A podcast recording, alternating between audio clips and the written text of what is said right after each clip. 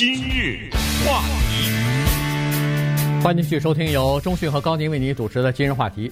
金斯伯格大法官呢，上个星期去世哈，这个这样一来的话呢，民主党的这个在最高法院的席位呢，就又减少了一个，因为川普总统任命的话呢，可能是一个保守派的这个法官进入哈，所以这个事情呢，实际上啊。呃，对民主党的影响是非常大的。但是这个事情呢，在之前前总统奥巴马就已经看到这个问题的严重性了。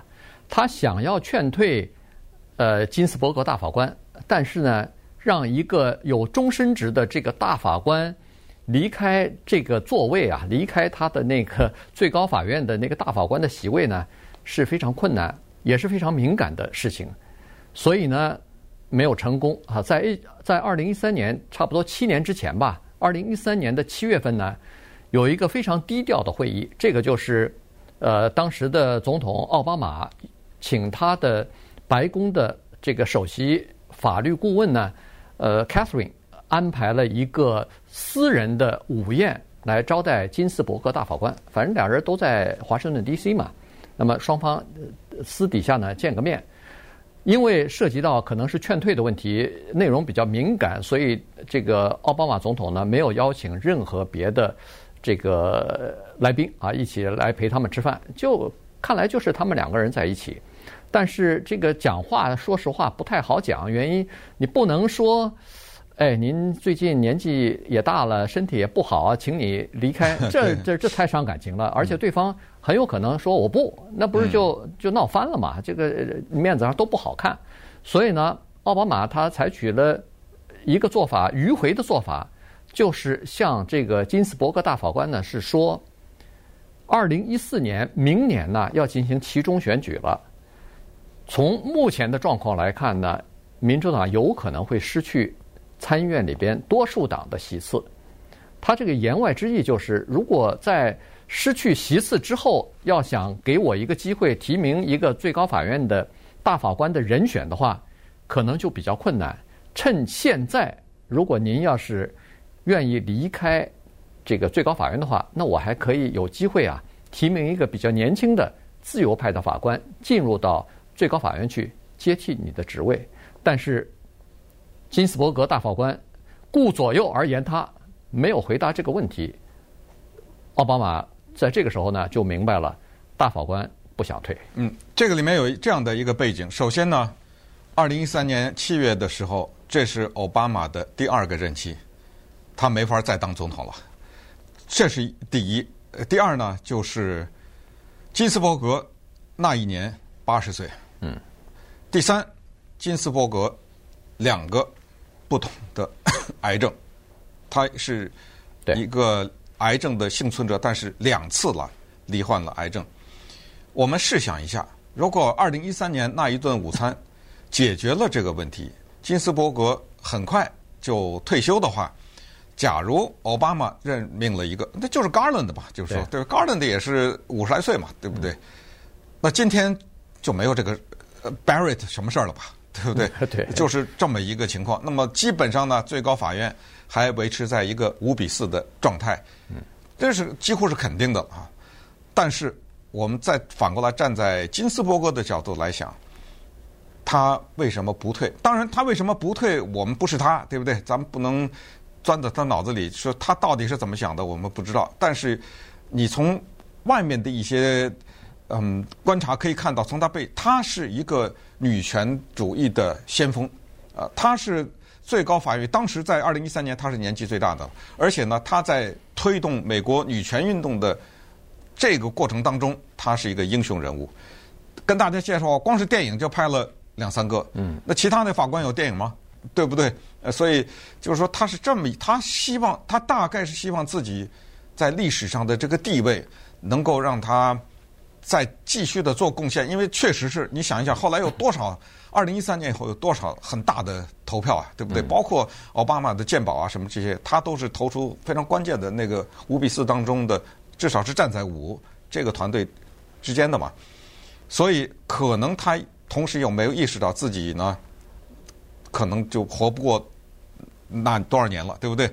最关键的还有一点，我现在这么推想，就是他可能意识到民主党还能守住白宫，尤其是当看到比如说喜来利那个年代的时候，对不对？对。到那个时候，其实他那个时候退也来得及啊。但是他一看的喜来利这个来势汹汹，呃，他觉得行了，说不定啊，我这么想，他说我在喜来利这个年代的时候我再退嘛，对不对？对呃，那还来得及。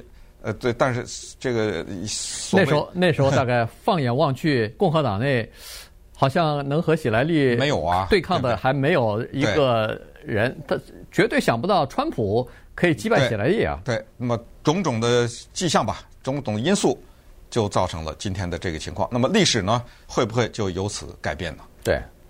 呃，其实呢，这个在这方面呢，川普总统他是非常幸运的。当然，他的这个呃法律顾问的团队呢，也比较就是做的工作也比较好。首先，在川普总统刚上任的时候，他的白宫的第一任的法律顾问，首席法律顾问，就把整个的框架，就等于是法律的框架都给竖起来了。哦，我们要送多少？这个保守派的法官进入到联邦各级的法院里边，从联邦的地区法院到联邦的上诉法院，最后到联邦的最高法院啊。所以呢，那个时候呢，他成功的说服了当时的共和党的大法官 Anthony 呃 Kennedy 啊，让他退休。呃，这个呢，给了川普总统第一个任命。保守派大法官来接替 Kennedy 大法官的这个职位的这个机会。呃，你不要看小看这一个变动啊，这个不得了，不得了的变动。因为那个 Kennedy 是刚才我们在上一集节目里讲的，说很多共和党提名的法官叛变，他就是那个之之之一啊，他叛变了呀，对对不对？所以把他换掉。是至关重要，就等于踢走了一个自由派了，几乎就等于这样嘛，对不对？对，至少踢走了一个中间派，对，踢走一个摇摆嘛。哎，对，这是个摇摆派，一会儿投共和党，一会儿投保守，一会儿投自由的这样的一个第五票嘛。呃，这个谁都拿不准的第五票，他被换掉了，Neil Gorsuch 进去了。接着呢，也没有想到的就是斯卡利亚大法官去世，那么这个呢，就给了川普总统第二个任命卡瓦诺法官进去接替的机会。嗯现在没想到金斯伯格一去世呢，川普总统大概是最近这三十三四十年里边的唯一的一个总统，居然有一一个就是一任总统的期内有三次任命大法官的机会啊。嗯，所以大家现在就是明白呢，我们生活的这个世界它不是一个完美的世界，它没有办法啊。这些法官其实。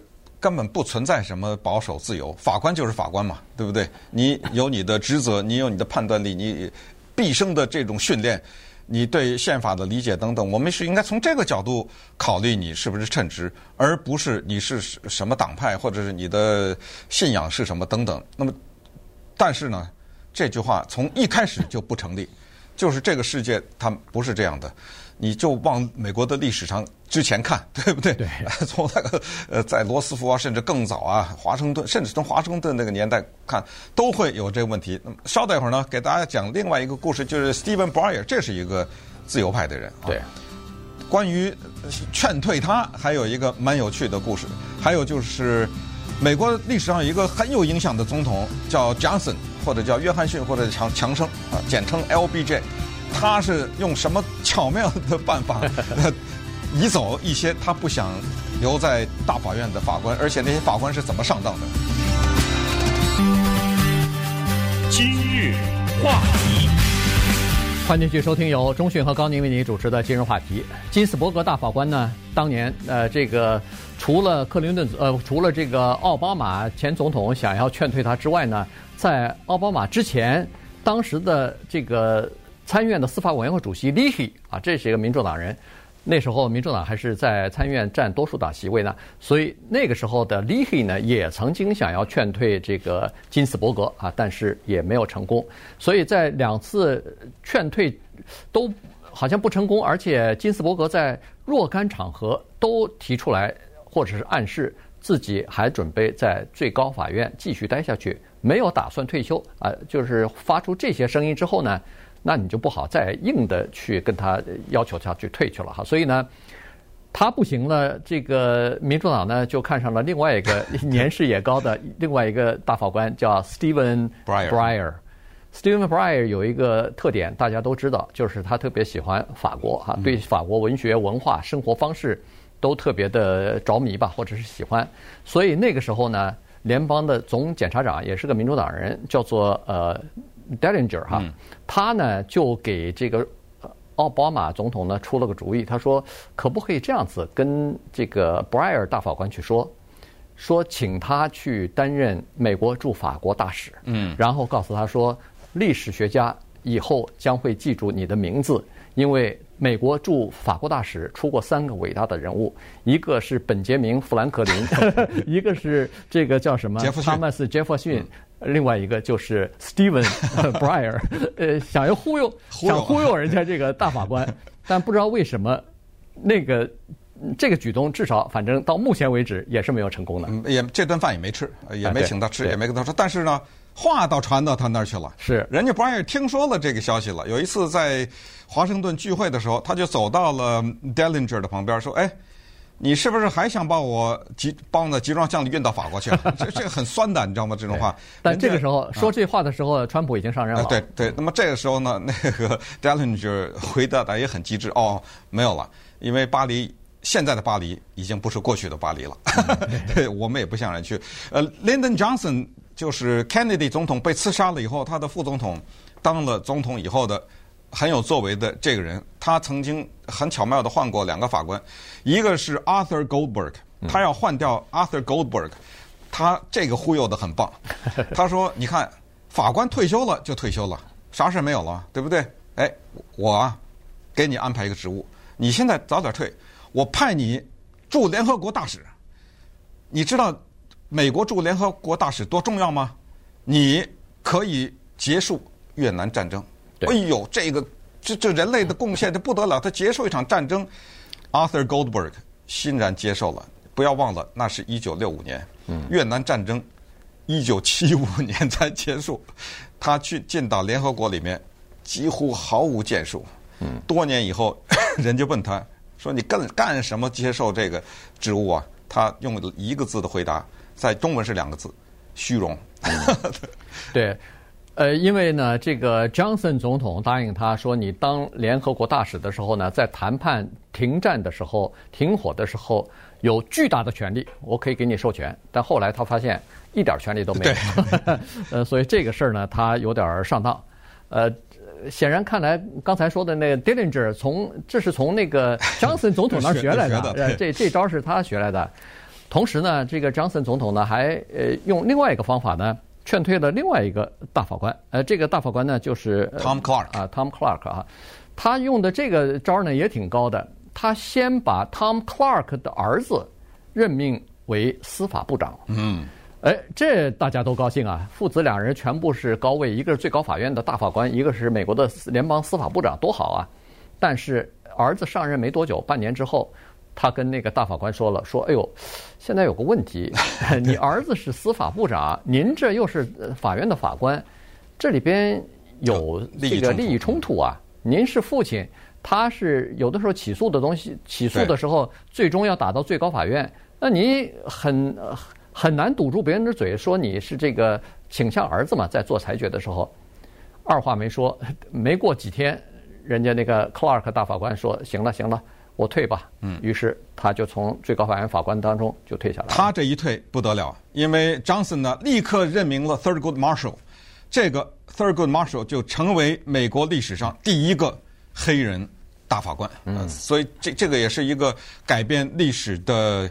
裁决，而且 Thurgood Marshall 在他做大法官期间啊，他是做过无数的这方面的重大的裁决，呃，投出很多的关键的票。所以你看，这就是呃历史上面呢给我们留下的很多这方面的党派之争啊这种故事。那么可能有人会说，哎，那等一下，这十一月三号马上就到了，这一投票，假如参议院变天了，那不是？